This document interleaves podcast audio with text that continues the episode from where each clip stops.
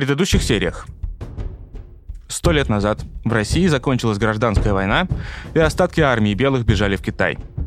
Там, в провинции Маньчжурия, была большая колония Российской империи под названием Харбин. Этот город – столица большой железнодорожной сети КВЖД. Его строили как технологический мегаполис, но после революции он превратился в город-государство – у него фактически есть свои армии, флот, своя валюта, развитая промышленность, экономика. А еще здесь огромная русская диаспора. Почти половина населения русскоязычные.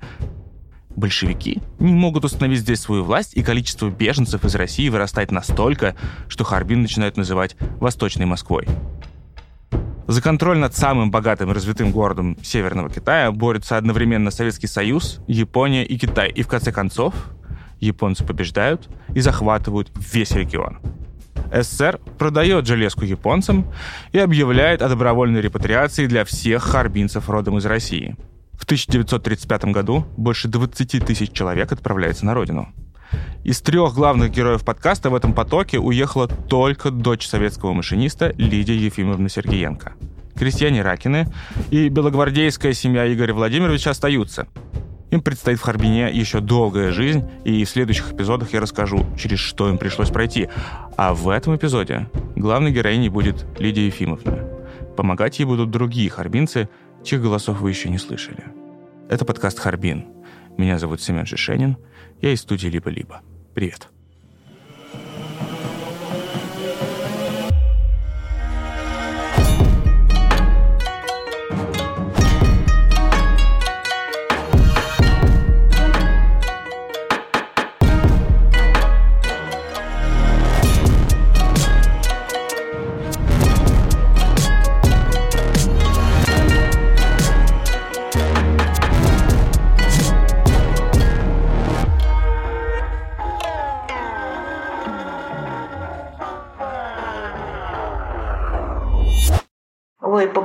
Уехали, ой, вода такая прозрачная, Байкал, Ангара. Ой, там наелись мы черного хлеба первый раз. Чего же как животы разболелись у нас. Ой. Вот Лидия Ефимовна вспоминает, как они ехали из Харбина в Москву. Эта отрыбь от величия Байкала многим харбинцам запомнилась. Они почти все так или иначе его проезжали. Вообще, за вычетом вот той сцены с зэками из прошлого эпизода, для Лидии Ефимовны момент возвращения в СССР — это явно счастливый эпизод из жизни их семьи. В Москве репатриантовского ЖД ждет работа, жилье. Там чуть ли не с транспарантами их встречают на вокзалах, дескать, добро пожаловать домой. Вот Валентина Назаровна Митина, она тоже из семьи советских железнодорожников, и вот так их встречали в Томске. А когда мы приехали там была госправительственная комиссия, ничего не могу сказать. Кавыжидинцев встречали очень хорошо. Для всех кавыжидинцев были приготовлены построены дома, квартиры. Когда государство договорилось с Китаем о продаже КВЖД, то кавыжидинцев Россия принимала, нет, Советский Союз, принимал очень хорошо. Для нас у нас была двухкомнатная квартира в новом совершенно доме. Валентине Назаровне на тот момент было уже 18. Она была ровесницей революции. И отец хотел, чтобы у нее была возможность выбрать себе образование по душе. Поэтому он добился, чтобы их семью переправили в подмосковное ожерелье. И там их тоже уже ждала и квартира, и работа. Отец Аверковый, это вот которого отговаривали от возвращения китайцы, и русские, добрался вроде без эксцессов. Нашел жилье для своей семьи в Ельце, тоже, в общем, недалеко от Москвы. А кто в Москве не хотел работать, и для них находились варианты. Когда папа приехал в Москву и пошел за назначение, его опять-таки приглашали в Москве работать. А он сказал, нет, в Москве тут так шумно, тут столько машин, тут столько это. Представляете, в 35 году. А где остановились? Все-таки вам сколько да, надо было? мы остановились у своих знакомых. Кстати, сказать, э, жили они как раз в здании, окна которого выходили на Казанский вокзал прямо на пути. Вот тогда я еще очень хорошо помню, мы не спали три ночи все, что были здесь, потому что вот эти вот кукушки раньше были, вы не знаете, такие э, маленькие паровозики, а, которые да. ужасно гудели. И вот это мы не спали, потому что эти кукушки не давали совершенно спать. А откуда в Москве взялись у них знакомые, если они ну, а как же, уже раньше уезжали. Да, да, да, вот из КВЖД и из Харбина уже было много довольно-таки выехавших. Вот у одних мы и останавливались. А потом, значит, папа согласился на Харьков. Вот, и мы поехали в Харьков. Это рассказывает Наталья Сергеевна Стальнова. В 1935 году ей было 11. Мы очень постарались вытянуть качество записи, но если вы все же не расслышали, отец ее отказался от назначения в Москву, и они переехали в Харьков. Первые два года жизни в СССР Наталья Стальнова вспоминает как такую идиллию почти. Как Лидия Сергеенко, кстати. Она об этом времени вспоминает так радостно, что почти со стыдом. Мы никого не знали. И вот То есть рядом вы, вы жили, и как бы рядом вот не было, никого не арестовывали, вы не знали и, об этом, и, да? мы, мы даже не знали. Мы не везение были, что шли аресты. Мы ничего не знали, что аресты шли. Мы ничего не знали. Отец работал. Мы наслаждали жизнью. В общем, это все продолжалось до 1937 года, а потом атмосфера стала как-то меняться. Сначала в газете «Правда» вышла странная статья в которой рассказывалось про некого анонимного железнодорожника, которого якобы завербовали в Харбине японцы, чтобы он вредительствовал в СССР. Читатели этого не знали, но и заголовок, и сам текст статьи был отредактирован лично Сталином.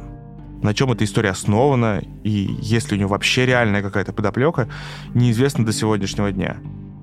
Тем не менее, очень скоро после публикации НКВД получил от своего руководителя Николая Ежова приказ номер 00593. Как всегда в приказах есть некоторое предисловие, такая общая вводная. Органами НКВД учтено до 25 тысяч человек, так называемых харбинцев, бывшие служащие китайско-восточной железной дороги и реэмигранты из Маньчжоуго осевших на железнодорожном транспорте и в промышленности Союза. Учетно-агентурные оперативные материалы показывают, что выехавшие в СССР харбинцы в подавляющем большинстве состоят из бывших белых офицеров, полицейских, жандармов, участников различных эмигрантских шпионско-фашистских организаций и тому подобное. В подавляющем большинстве они являются агентурой японской разведки, которая на протяжении ряда лет направляла их в Советский Союз для террористической, диверсионной и шпионской деятельности. Дальше там говорится, что на момент издания приказа в СССР уже арестовано 4,5 тысячи харбинцев и следует арестовать, в общем, более или менее всех остальных. Потом Ежов описывает предполагаемые меры пресечения. Это от 8 лет лагерей до расстрела. Потом, кого брать в первую очередь, кого во вторую. И еще в двух местах бросается в глаза слово «немедленно», потому что оно дано прописными. Это в тех местах, где арестовать и где привести приговор в исполнение.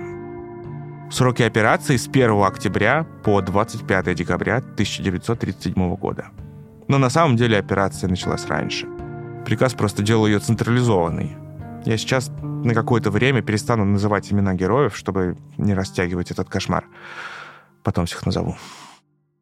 Я помню, когда пришли арестовывать отца. Так грубые такие, грубые. Когда это было? В 1937 году, да. 28 августа. Я была дома. Он был арестован 1 сентября 1937 года. Было 18 марта, день Парижской коммуны. Тогда отмечался как праздник, обязательно там что-то собрание, какие-то заседания и так далее, и так далее было все это. Мы с мамой возвращались очень поздно после этого собрания, заседания. Подходим мы к калитке, мама открывает калитку, вдруг нас ослепляет фонариками. Мама схватила меня за руку, и мы побежали на другую сторону. Я была дома. Смотрели, сундук у нас. Залез один в сундук, залез. Вынули все, смотрел в сундук. Фотографии все эти смотрели. Один говорит, а что это, говорит, за тип? На фото взял тип, что это за тип? Я говорю, это не тип, а это мой отец. Вот так я ему сказала. Потом, когда уводили отца, он даже Потом мать вспомнила, что он э, очки не взял с собой. Что мог там писать? Он без очков пошел. И когда уводили его, я еще крикнула ему вслед, «Папа, ты скоро придешь?» 12 лет мне было. Я вслед крикнула, папа, а ты скоро перейдешь. Калитка открывается, кричат, Мария Николаевна, Мария Николаевна, не бойтесь, пожалуйста, вернитесь. Ну, мы, значит, с мамой вернулись. Входим, а у нас на крыльце, в общем, куча народу стоит. Мама открыла двери, все вошли. Мы а сели. Мужчины стояли? Мужчины. Мужчины. И, нет, по-моему, даже без формы. Ну и, в общем, начали обыск. Ну, открыли сундук и пошли там это все трясти. Ой, ну вот потом мама говорит, что а можно я дочку спать уложу другую комнату? Они говорят, пожалуйста. Потом, значит, мама на следующий день пошла в этот в КГБ ее вызвали. А папа уже был арестован, оказывается. И вот ночью пришли за папой. Как а это вы было? помните это? Да. Я помню, значит, пришли трое мужчин. Угу. Нет, двое, по-моему, и дворник понятой. Угу. А так как оказалось, что у нас э, гости тут и тут, то они делали обыск не только наши, а сделали обыск всей квартиры.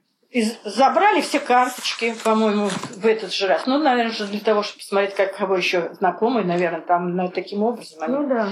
Ну вот, папа, э, вот как раз и я прощалась, когда с ним, он мне сказал, не волнуйся, не волнуйся, все будет хорошо. Не, не, он не думал, что может, за что его, ну за что? Он же не, не мог предположить, что могут так сделать. Да, сотрудники НКВД действительно не просто так рылись в фотокарточках. В приказе номер 00593 был отдельный пункт про членов семей. Там просто стоит ссылка на другой приказ номер 00486. Он был издан всего месяцем ранее, и первая же строчка там такая. С получением настоящего приказа приступите к репрессированию жен изменников Родины. Дальше, как всегда, тут конкретные указания, и первый пункт там такой. В отношении каждой, намеченной к репрессированию семьи, производится тщательная ее проверка – собираются дополнительные установочные данные и компрометирующие материалы. В общем, если вы еще не поняли, на папах НКВД останавливаться не собирался.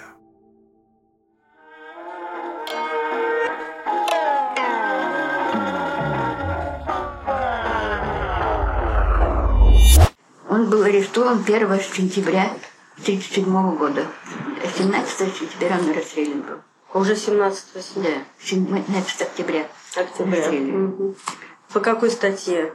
По статье «Шпионаж в Японии». Ага, А маму арестовали? Маму арестовали 11 э, сентября. И расстреляли 21 октября. октября. А потом пришла в августе пришла телеграмма. Наверное, мама ее сама сочинила и кому-то там поручила ее поставить потому что в телеграмме было написано «Мама ушла к папе». Угу. И все было уже понятно. Да, вот я хочу рассказать. Женя переписывалась, у нее был жених в Альбине. Она познала Жорж Чупахин. Женя – это старшая сестра Лидии Ефимовны Сергеенко, у которой после репатриации в Хармине остался жених. Они переписывались, и она уговорила его вернуться в Россию. Он привез с собой всю свою семью. Отец, три брата и мать. Вот такая семья из пяти человек. И туда приехала Женя. Они поженились, и Женя приехала и жила вместе с ними в Нижнем Новгороде. Но тут пришли и забрали. А этих вот двух братьев забрали. Военные пришли и забрали их. И до сих пор их нет. Ну, а Женя перепрессировали их. А Женя что-то узнавала? Женю вы, вызывали. Да, родился Борис. Как раз в 37 году родился, вот, родился сын, да? сын Борисов назвали. Вот, и она приехала, ее вызывали НКВД, вот, и там грозили ей, и она с маленьким приходила, а ей запретили приходить с ребенком. Вот, и грозили, чернильницы в нее бросались. В приказе про жен изменников Родины был отдельный пункт про матерей с новорожденными. Их полагалось после вынесения приговора направлять не в пересыльную тюрьму, а прямиком в лагерь.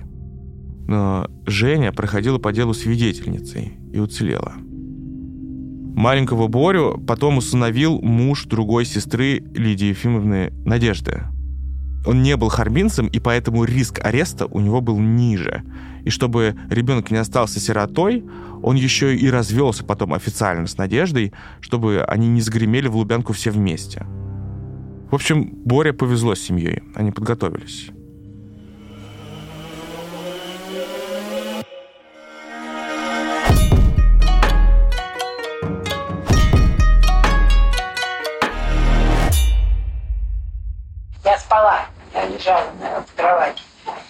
Только подошел ко мне, попрощался.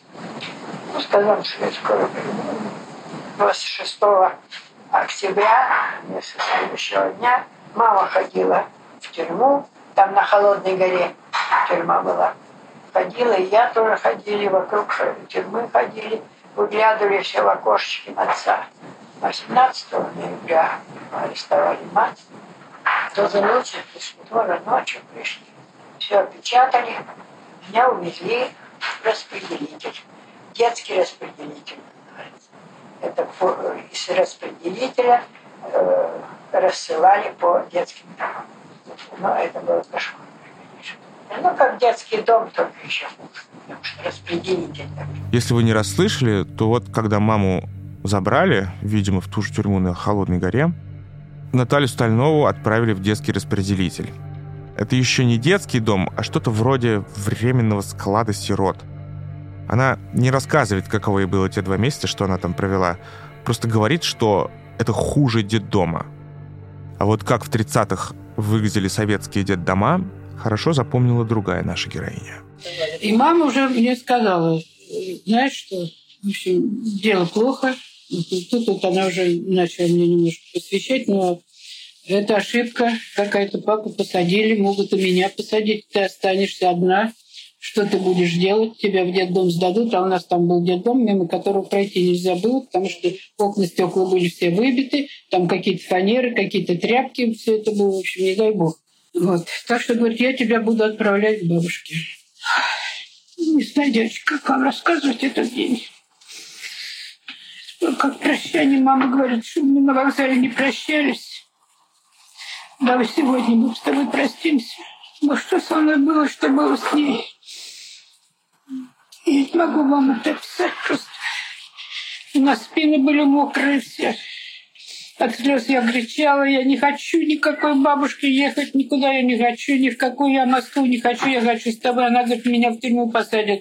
Я говорю, пускай я с тобой пойду в тюрьму, только меня никуда не сдавай свет. Но она сказала, что мы там прощаться не будем, или чтобы не плакать, ничего, все как надо, чтобы все было тихо, чтобы никому это в глаза не кидалось. Ну, в общем, посадила меня в поезд. Сама, ну, мы простились, так с ней поцеловались, ну, в общем, я крепился, она тоже крепилась, чтобы это... Ну, когда сели в поезд, она осталась на перроне.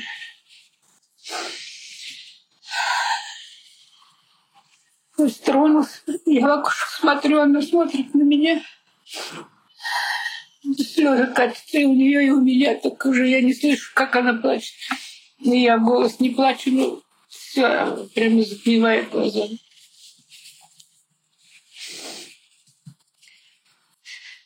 Среди наших героев немало тех, кто стал круглыми сиротами в 1937-м, но всех их так или иначе забрали к себе родственники.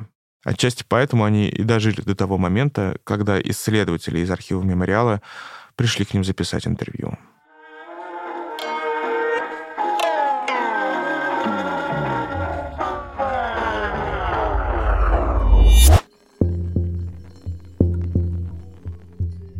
На четыре ареста по Харбинскому делу приходилось примерно три расстрела.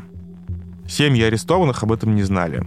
Вплоть до конца сталинской эпохи многие полагали, что их расстрелянные родители, братья, сестры, женихи просто сидят где-то очень далеко без права переписки.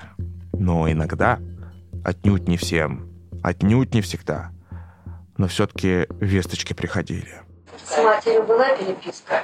Да, сначала не было, в 39 году только. Значит, подожди, вот в 37-м маму арестовали тоже, да. да, в ноябре. И вы знали, что ее, куда ее, в лагере, в тюрьму, никуда, что? Откуда я знала? Ну, наверное, тетка меня, наверное, она какие-то сведения имела, и мы знали, что она получила пять лет административной высылки и выслали ее на остров Бугуль в Аральском море. Она работала там на рыбзаводе. Конечно, это было страшное дело, потому что с рыбой, вы знаете, э, в этом в разделочном цехе она работала. Вы представляете себе, что у нее было с руками, когда она вообще в своей жизни не может да, занималась таким трудом во всяком случае. Мама Натальи Стальновой смогла дать о себе знать только через два года после ареста. Как только Наталья Сергеевна получила от нее письмо, она отправилась к маме в ссылку, и там дальше она рассказывает, как ехала по льду Аральского моря на верблюде зимой и отморозила себе часть лица. К сожалению, запись там совсем плохая, поэтому приходится пересказывать. В общем, в 43 году мама освободилась и вернулась домой. Они не разговаривали о том, что она перешла в лагере. Старший брат Лидии Ефимовны Сергеенко тоже не был расстрелян и отправился на лесповал.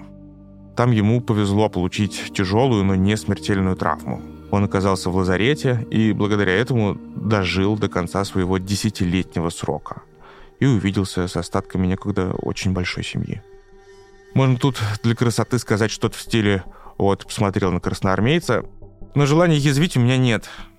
Тем более, что, скорее всего, первого советского военного он увидел еще на советско-китайской границе в 1935 году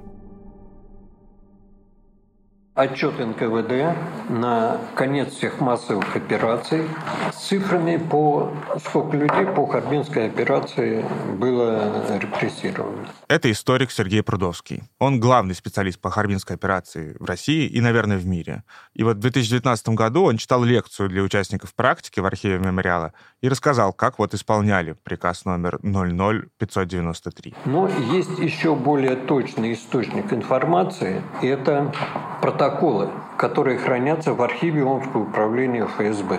По протоколам всего было рассмотрено 32 754 дела, по которым 21 193 приговора к высшей мере наказания. Но к 15 сентября 1938 года не все дела были уже рассмотрены двойкой. Поэтому было принято решение нерассмотренные дела передать на рассмотрение особых троек. По Харбинской операции это еще где-то порядка 16 тысяч. Сергей Борисович считает очень консервативно и аккуратно, потому что опирается только на те документы, которые видел сам. По ним выходит, что за время Харбинской операции репрессировано было не менее 45 370 человек. Из них расстреляно как минимум 21 241. Если вам интересно, как так получилось, что расстреляли и посадили вдвое больше народу, чем приехало, и как вообще была устроена эта машина уничтожения изнутри, то вы можете послушать полную лекцию Сергея Борисовича. Мы выложим ее в телеграм-канал подкаста одновременно с релизом этого эпизода, и эта лекция будет доступна без всяких подписок. В этом эпизоде звучали свидетельства Лидии Ефимовны Сергеенко, Валентины Назаровны Митиной, Натальи Сергеевны Стальновой, Галины Владимировны Деевой, Нинель Алексеевны Комовой и Зинаиды Васильевны Крыловой. Вы еще услышите их голоса в последнем эпизоде, а в следующем, четвертом, я расскажу, что происходило в Харбине после того, как русская диаспора в нем разом сократилась на 20 тысяч человек.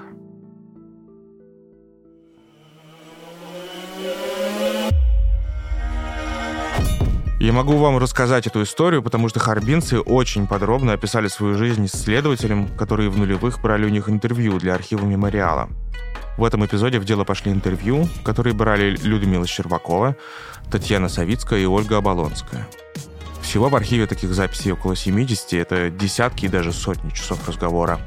Разобраться в них помогли участники практики, которую архив мемориала устроил в 2019 году. Это Анастасия Родионова, Ольга Родина, Сергей Ларин, Степан Немцов, Екатерина Усанова, Ирина Яковлева, Анастасия Медведева. Руководили этим процессом со стороны мемориала Никита Ломакин и Эвелина Руденко.